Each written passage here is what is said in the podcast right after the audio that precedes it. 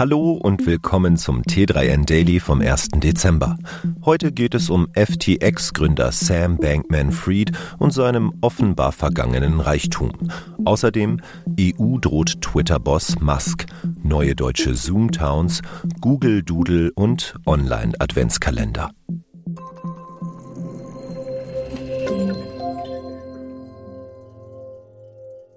Sam Bankman-Fried.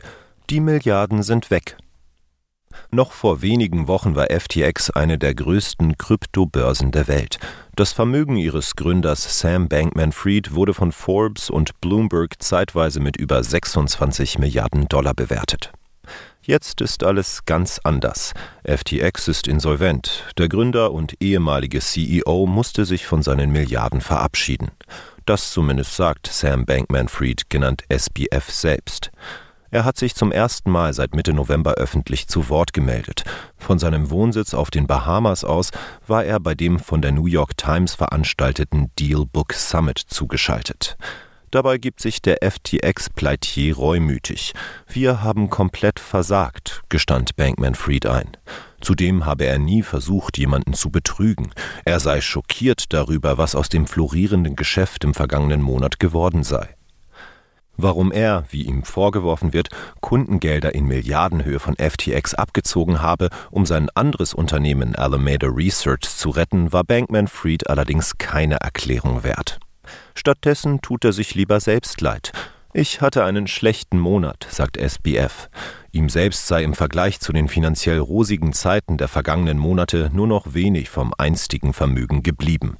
Auf einem Bankkonto habe er noch 100.000 Dollar, so Bankman Fried. FTX-Chef John Ray, der im Zuge des Konkursverfahrens die SBF-Nachfolge antrat, findet deutlichere Worte.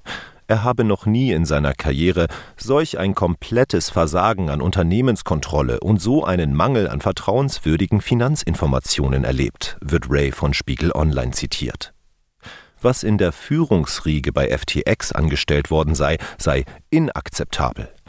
Abzuwarten bleibt freilich, was bei den in den USA laufenden Ermittlungen und Sammelklagen gegen Bankman Fried herauskommt. EU droht offenbar mit Twitter-Verbot. Die Auseinandersetzung zwischen der Europäischen Union kurz EU und dem neuen Twitter-Boss Elon Musk spitzt sich zu. Nun soll die EU sogar mit einem Verbot des Kurznachrichtendienstes gedroht haben. EU-Binnenmarktkommissar Thierry Breton habe die Drohung während eines Videotreffens mit Musk am Mittwoch ausgesprochen. Laut einem Bericht der Financial Times hat die EU Elon Musks Twitter mit einem Verbot gedroht. Der einzige Ausweg, um das zu umgehen, sei, dass Musk sich an die strengen Regeln zur Moderation von Inhalten halte. Breton hatte bereits nach Musks Übernahme bei Twitter deutlich gemacht, dass mit der EU in dieser Sache nicht zu spaßen ist. In Anspielung auf den Vogel, das Markenzeichen des Kurznachrichtendienstes, hatte Musk damals verkündet, der Vogel sei nun befreit. Bretons unmissverständliche Antwort darauf, der Vogel fliegt nach unseren Regeln. Die EU treibt das Problem mit Hass und Hetze bei Twitter um. Die EU hofft, dass der neue Digital Service Act, kurz DSA, ihr hilft, Twitter auf die richtige Bahn zu bringen. Der DSA sieht unter anderem vor, dass soziale Netzwerke und Plattformen illegale Inhalte konsequent löschen und auch Sorge dafür tragen müssen, genügend Mitarbeiterinnen für diese wichtige Aufgabe zu haben. Neue Zoom-Towns in Deutschland. Wie erheblich der Zuwachs von mobilen und hybriden Arbeitsmodellen auf dem deutschen Arbeitsmarkt ist, zeigen frische Daten des US-Softwareunternehmens Zoom in Kooperation mit der Jobplattform Indeed. Ein immer größerer Anteil ausgeschriebener Jobs in Deutschland könne demnach entweder komplett aus dem Homeoffice, mobil oder hybrid ausgeübt werden, heißt es. Durchschnittlich habe sich der Anteil der Stellenanzeigen mit Remote-Option zwischen Januar 2019 und September 2022 vervierfacht. Interessant ist, dass vor allem in einigen deutschen Städten abseits der großen Metropolen besonders viel remote gearbeitet werden darf. In Krefeld, Chemnitz und Schwerin sind die Jobangebote diesbezüglich extrem angestiegen. Diese Orte liegen in unmittelbarer Nähe großer Städte, in die zuvor meist gependelt wurde. Die Möglichkeit, im Homeoffice zu arbeiten, hat viele ländliche Regionen oder kleinere und mittelgroße Städte abseits der großen Metropolen attraktiver gemacht, sagt Anina Hering, Ökonomin bei Indeed. Diese Orte könnten neue Zoom-Towns werden, heißt es in der Erhebung. Im Fachjargon bezeichnet eine Zoomtown eine Gemeinde, die aufgrund eines Zustroms von Remote-Arbeitenden einen signifikanten Bevölkerungszuwachs erfährt. Der Begriff wurde während der Pandemie geprägt. Bekannt ist das Phänomen vor allem in Großbritannien und den USA. Google Doodle feiert Jerry Lawson. Besondere Ehre und besonderer Effekt. Mit dem heutigen Google Doodle könnt ihr super prokrastinieren. Fünf Minigames stehen euch dafür zur Verfügung und wenn danach immer noch nicht Feierabendzeit ist, könnt ihr sogar euer eigenes Spiel im Arcade-Stil zusammenklicken. Das alles verdanken wir nicht zuletzt einem Mann, Jerry Lawson.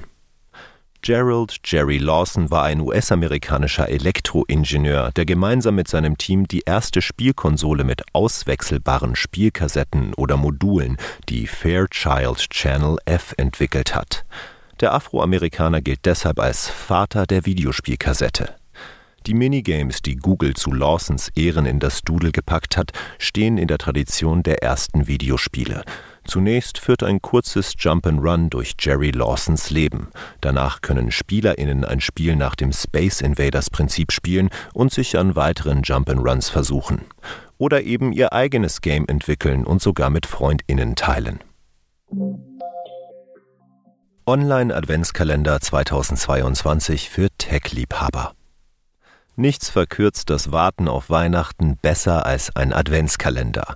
Schokolade ist dabei nett, aber langweilig. Wie wäre es denn stattdessen mit einem Online-Adventskalender voller Rabatte und Gewinnspiele, mit Gratis-Software, coolen Gadgets und vielen weiteren Überraschungen, die das Nerdherz höher schlagen lassen? Möglichkeiten gibt es dafür einige. Auch von T3N gibt es dieses Jahr natürlich wieder einen Adventskalender. Wir verlosen Gewinne wie die Cinebar Lux von Teufel, einen Rimowa-Koffer und das iPhone 14. Auch dabei ist das iPad Air mit Pencil und Hülle. Mitmachen lohnt sich. Das gilt auch für einige andere Kalender. Advent of Code beispielsweise ist ein Projekt von Eric Wastel.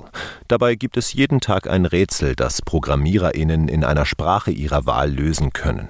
Der Schwierigkeitsgrad variiert, so dass es ab und zu wirklich knifflig wird.